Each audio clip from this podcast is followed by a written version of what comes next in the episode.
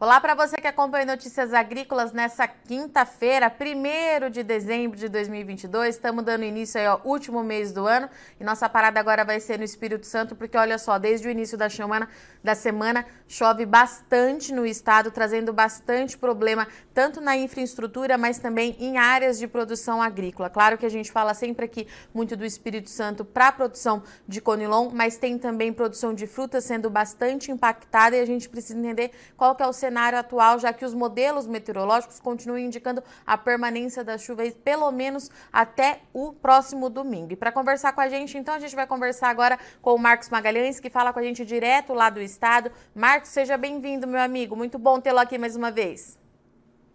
Obrigado, Virgínia. Sempre um prazer estar com você, levando informação aí para o nosso público do Notícias Agrícolas. Marcos, vamos lá então. As imagens de fato têm impressionado. Chove e chove bastante no Espírito Santo há alguns dias. E pelo que a gente estava conversando anteriormente, traz problema não só na produção, mas também de escoamento nesse momento, né, Marcos?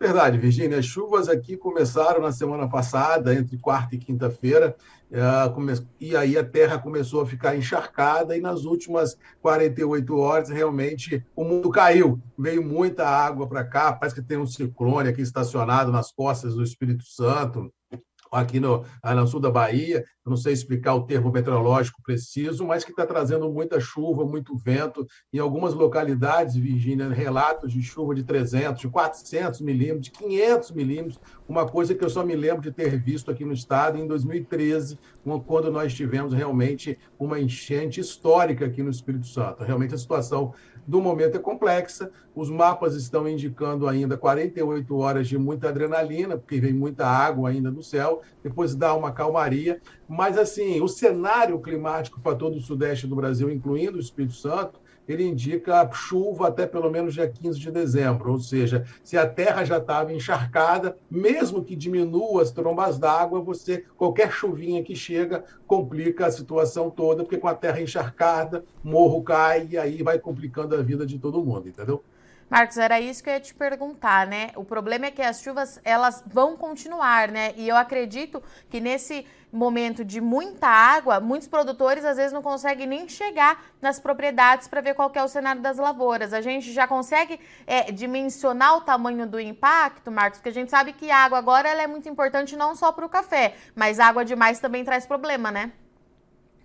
Na verdade, tudo que passa da conta, passa da conta. Sim. Então, assim, a água é muito bom para o interior, desde que não venha em volume excessivo, como tem sido visto nas últimas horas aqui no Espírito Santo. Só para você ter uma ideia, Virgínia, nós estamos com a BR-101, que é o nosso elo de ligação com todo o país na região sudeste, aqui na região entre Aracruz e Linhares, é interrompida em dois pontos, em uma interdição total, ou seja, o asfalto correu. Então, o fluxo dessas carretas que correm o país, que passam pelo Espírito Santo, levando a sua logística, estão tendo que buscar desvios de mais 100, 150 quilômetros em estradas e que não, que não têm o suporte para aguentar o fluxo. Ou seja, é um, é um problema já cantado, que daqui a pouco essas estradas também vão estar complicadas pelo excesso de buraco, excesso de tráfego. Realmente, a gente vive um momento logístico no Espírito Santo complicado.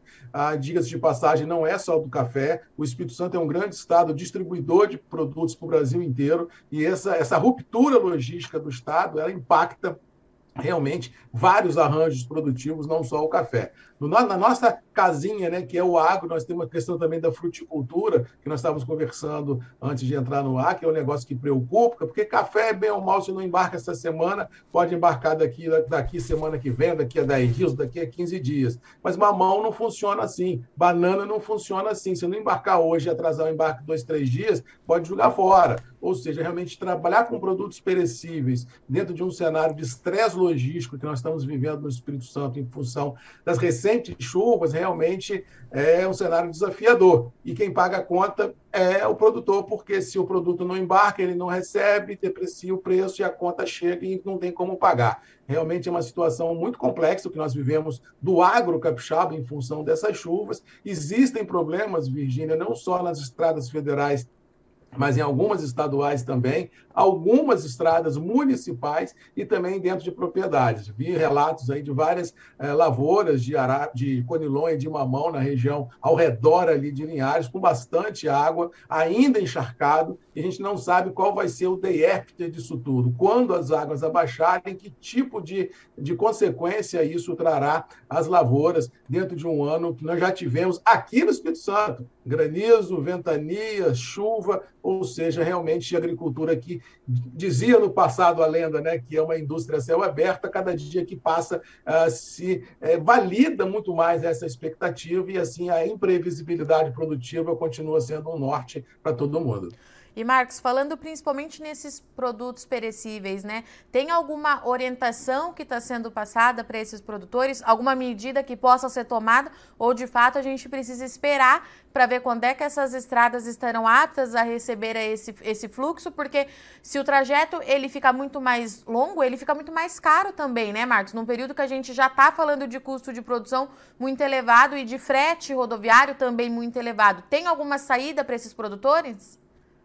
Na realidade, Virgínia, é até ruim falar isso, né? mas a chuva pegou todo mundo de surpresa. A gente sabia que tinha uma previsão de chuva forte, mas ninguém podia imaginar que ela viria com, essa, com, essa, com esse impacto tão grande como veio no Espírito Santo. Então, nesse exato momento, não tem muito o que fazer para aqueles produtores que podem achar um desvio, achar uma rota alternativa para escoar a sua produção, tem que fazer, mas tem que ter resiliência, esperar as águas baixarem para ver o que acontece. Só para você ter uma ideia, um amigo aqui de Santa Maria do Jetibá, até o presidente lá do Sindicato Rural, lá, o Ignaldo Andreata, meu amigo, me passou um zap falando que Santa Maria, que é o grande coração capixaba do Cinturão Verde, que produz ovos, hortaliças para abastecer não só o Espírito Santo, mas grande parte do Sudeste, está de mãos e pés atados, porque não tem como escoar a produção em função de trânsito, em função de chuva, em função de barreiras nas estradas. Então, os produtores que vivem desse dia a dia financeiro, de descer para a Grande Vitória, fazer feira, descer para a Grande Vitória, para ir para a Ceasa oferecer, oferecer seus produtos, realmente perdem 24, 48 horas, que quebra o fluxo financeiro desse produtor. Então, é uma situação muito complicada. A gente tem que esperar as águas abaixarem, as estradas ganharem outra vez fluxo, para a gente poder escoar a nossa produção, mas que é fato é que a gente pode ter a persistir esse cenário em algumas qualidades, querendo ou não, em Virgínia, aumento de preço de alguns produtos ah, nos balcões, tanto da Ceasa quanto dos supermercados, porque se não tem produto, se tem tomador, a gente pode ter um nível de preço mais alto. Inclusive, pegando o gancho, o próprio mercado de café já subiu. Já tem negócios no interior de Conilon, que é 10 ou 15 dias atrás estava lá entre 520, 530, 540. Nós já estamos trabalhando a 620, 630, 640. E mesmo assim, sem grandes negócios sendo comercializados, em função, primeiro, que o preço era ruim e o produtor não veio. E agora, com esse problema de escoar a produção, realmente complica um pouco mais a, a, assim, a aptidão do produtor a vir ao mercado oferecendo os seus produtos. Ou seja, a gente vive um momento logístico que ele transcende assim a, o seu, a sua esfera, chegando também ah, no setor comercial, porque sem estrada não tem como escoar a produção. Se não tem como escoar a produção, não tem como fazer dinheiro. E aí, quem precisa comprar passa momentos complicados e preço sobe para quem está mais próximo para atender as demandas do mercado. E, Marcos, falando no Cinturão Verde, a gente está falando de uma boa parcela de agricultura familiar, né? Exatamente. Virgínia, aqui na região de Santa Leopoldina, de Santa Maria do Jetibá, é a região do cinturão verde da Grande Vitória, 90% de lá é tudo agricultura familiar, de pequenos produtores, ligada à produção orgânica, que faz o seu dia a dia, o seu financeiro nas feiras na Grande Vitória e também na SEAS. E se você interrompe esse fluxo logístico e impede que ele venha à capital vender os seus produtos, realmente ele fica lá em cima sem o recurso e principalmente sem o produto, porque você não pode guardar um pé de alface 24, 48 horas, porque ele apodrece. Então, além de perder o, o dinheiro da venda, ele perdeu o produto, vai ter que começar do zero e realmente isso impacta a vida financeira de todo mundo dentro de um ano já excessivamente complicado que nós vivemos no 2022. Marcos, mais cedo, quando nós nos falamos por WhatsApp, você me disse que o Estado é, estava parado, né, por conta dessas condições. A gente continua com isso nessa tarde de quinta-feira, a realidade ainda é essa no, na hora que nós conversamos, assim, naquele print do momento, nós estávamos com dois pontos de interdição da BR-101 uh, em Linhares e Aracruz,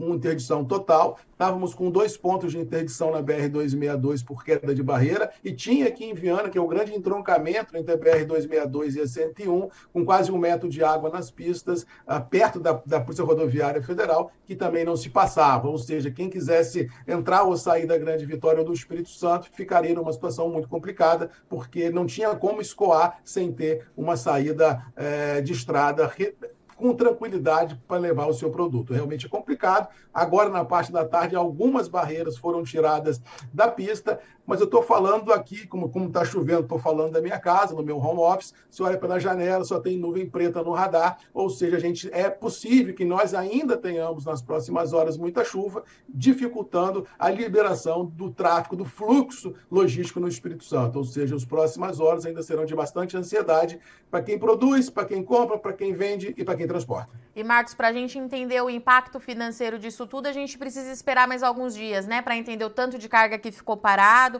o quanto que a gente deixou de escoar. Precisa esperar mais um tempinho, é isso? Acredito que sim, Virgínia, pelo menos mais, mais 24, 48 horas para a gente entender se o fluxo voltou, aí depois ir a campo para ver o impacto disso nas lavouras, o impacto disso realmente ah, no agro capixaba, para ver, para a gente poder mensurar o tamanho do prejuízo, mas que há prejuízo, isso é fato. A chuva realmente igual a essa, só mesmo em 2013, e nós vamos ter que ter público e privado trabalhando junto outra vez para recuperar o Espírito Santo, porque tem muitos serviços para fazer.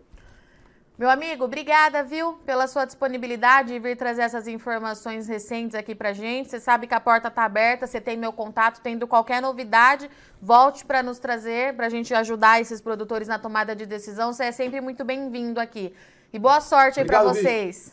Obrigado, Virginia. Obrigado a todos que nos escutam e nos veem aqui no Notícias Agrícolas. Estamos sempre à disposição aqui no Espírito Santo. Forte abraço a todos vocês. Que Deus nos abençoe. Tchau. Portanto, tivemos aqui então uma atualização com o Marcos Magalhães, é analista de mercado de café, fica lá no Espírito Santo, é capixaba e trouxe para gente o que está acontecendo no estado que recebe muita chuva mesmo desde o início dessa semana. De acordo com o Marcos Magalhães, mais de 400 milímetros em alguns pontos, o que traz bastante preocupação, porque o escoamento do agronegócio capixaba está parado nesse momento por conta de infraestrutura totalmente penalizada pelo excesso de água. A gente fala bastante do Espírito Santo aqui aqui para o café, mas nesse caso o café consegue esperar um pouquinho mais para chegar até a sua ponta de exportação. Mas vale lembrar que o Espírito Santo é um forte produtor de é, verduras. A gente tem um cinturão verde lá bastante expressivo que abastece boa parte da região sudeste do país. Nós temos uma produção muito significativa de banana e de mamão.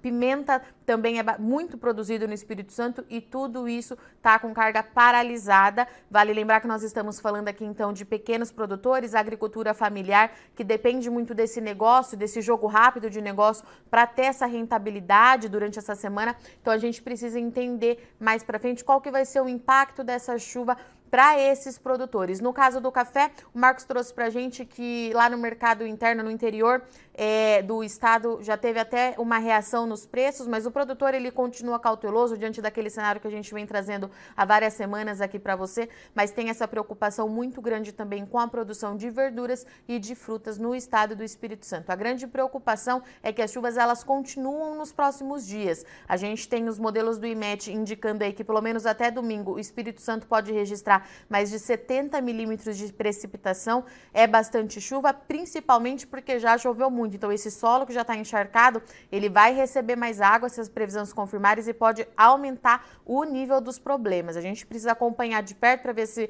as previsões se confirmam, mas fato é que já choveu, choveu bastante e traz bastante preocupação para a rentabilidade e para o escoamento da produção do Espírito Santo. Eu sou Virginia Alves, vou ficando por aqui. A gente segue no Notícias Agrícolas buscando as atualizações para te informar de tudo o que está acontecendo e para ajudar o produtor que está nessa situação na tomada de decisão. Mas não sai daí que o Notícias Agrícolas continue já já a gente está de volta. É rapidinho.